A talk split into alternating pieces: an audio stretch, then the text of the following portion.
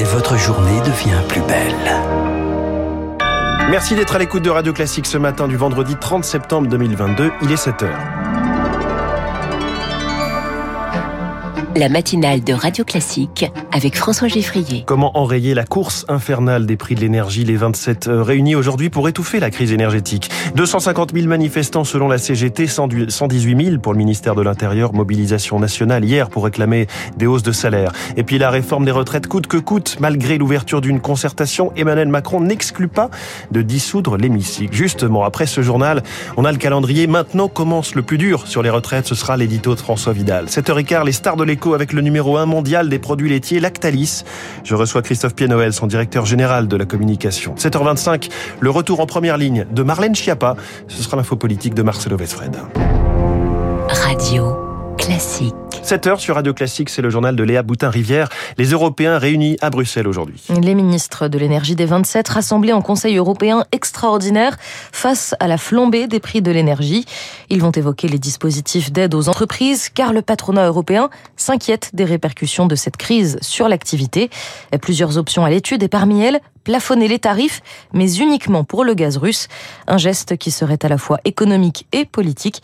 C'est ce qu'explique l'expert du marché européen Nicolas Bergmans au micro d'Éric Kioch. Il y aura forcément une réponse à l'inquiétude des entreprises européennes, à mon avis qui sortira de ce conseil. Il y a une incertitude aussi sur la question du plafonnement du prix du gaz. Est-ce que on souhaite pointer du doigt, encore une fois, la Russie pour ses actions? Et je pense que dans ce contexte-là, le sabotage éventuel des euh, pipelines Nord Stream 1 et Nord Stream 2 qui a eu lieu cette semaine va plutôt pousser en ce sens parce que les Européens auront à cœur de montrer qu'ils ne se laissent pas faire et qu'ils gardent l'initiative dans ce contexte. Et concernant ces quatre fuites sur euh, Nord Stream 1 et 2, l'OTAN dénonce des actes de sabotage irresponsables.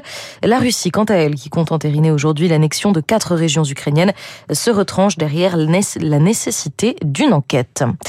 200 milliards d'euros, c'est la somme que Berlin compte débloquer pour plafonner les prix de l'énergie.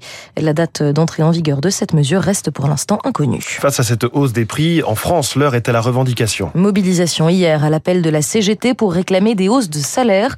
Le syndicat annonce plus de 250 000 manifestants dans tout le pays contre un peu plus de 118 000 selon le ministère de l'Intérieur. C'est plus qu'en janvier, mais c'est beaucoup moins que lors des mouvements sociaux historiques de la France.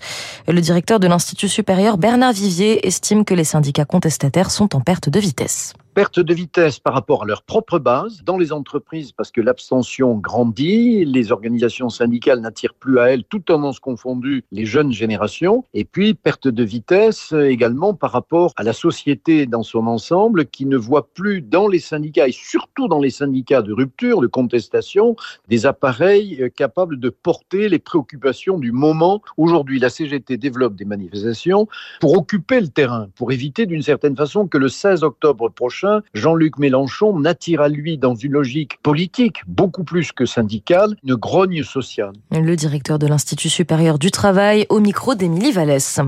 Autre objectif des rassemblements, dire non à la réforme des retraites.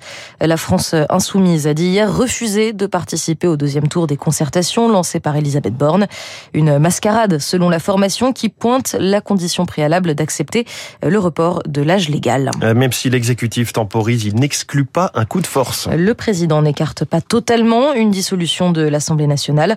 La majorité dispose d'une courte avance dans l'hémicycle, mais la manœuvre reste risquée, Victoire Fort. Le président tacle d'abord les dissidents de sa propre majorité. L'air de dire au modem surtout, ne faites pas trop la fine bouche sur le calendrier et la méthode, ou je remets votre siège en jeu. Une menace de dissolution, c'est une arme massive qui réaffirme le président comme maître du jeu. Si pagaille dans l'hémicycle il y a, Emmanuel Macron pourrait pointer du doigt ses opposants. Mais l'inverse peut aussi se passer, avec des oppositions revigorées qui, pendant la période de concertation, réussissent à transformer la réforme en référendum pour ou contre le président. La popularité d'Emmanuel Macron est fragile et l'opinion publique, dans un contexte économique morose, pourrait aussi lire dans cette menace de dissolution un renoncement. Lui qui avait promis un changement de méthode et un quinquennat moins vertical. Les explications de Victoire Fort. Les élus corses sont en colère contre le gouvernement. Ils ont dit hier leur indignation en cause le rejet d'une demande d'aménagement de peine pour Pierre Alessandri, condamné dans l'assassinat du préfet Erignac. Et c'est la troisième fois que la justice oppose une fin de non-recevoir à cette demande. Et les élus corses appellent l'exécutif à recréer les conditions d'une confiance réciproque. Autre dossier sur lequel le gouvernement gouvernement est critiqué, la santé mentale. Hier, les psychologues ont investi les rues. Leur cible, le dispositif Mon Psy, mis sur pied il y a quatre mois. Cette séance avec un psychologue remboursé par l'assurance maladie à condition que le médecin généraliste ait validé le bien fondé de la démarche du patient. Et c'est bien ce qui dérange les soignants. Camille Moric Faidi est psychologue clinicienne et fondatrice du collectif Manifeste Psy. Ça ne permet absolument pas euh, de pouvoir euh, faire une psychothérapie. On oblige les patients à aller voir leur médecin. Imaginez notamment euh, un médecin de famille. Et le patient, en fait, souhaite aller voir un psychologue justement pour des violences intrafamiliales. Donc ces patients-là, en fait, n'iront jamais mieux. C'est simplement que chacun son métier. Mais les médecins généralistes ne sont pas des psychologues. Ils ne sont pas formés pour prendre en charge la souffrance du patient, ni même pour l'évaluer.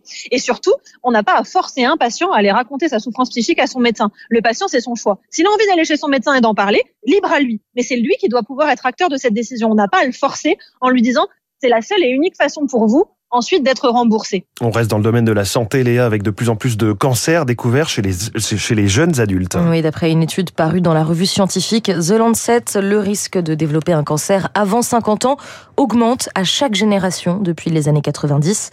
Pour l'instant, pas d'explication certaine, mais certains scientifiques pointent le mode de vie moderne entre régime occidental et sédentarité.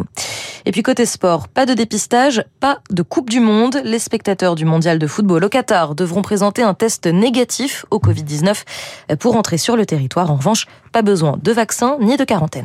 Merci, c'était le journal de 7h signé Léa Boutin-Rivière. Prochain journal 7h30 avec Charles Bonner. Dans un instant sur Radio Classique, l'édito de François Vidal. La réforme des retraites, maintenant que chacun a dévoilé son jeu, le match peut vraiment commencer. Puis cette question, Lactalis devra-t-il arrêter sa production face à la flambée de ses factures d'énergie? Christophe Pied-Noël, le porte-parole du numéro 1 mondial des produits laitiers, est ce matin la star de l'écho.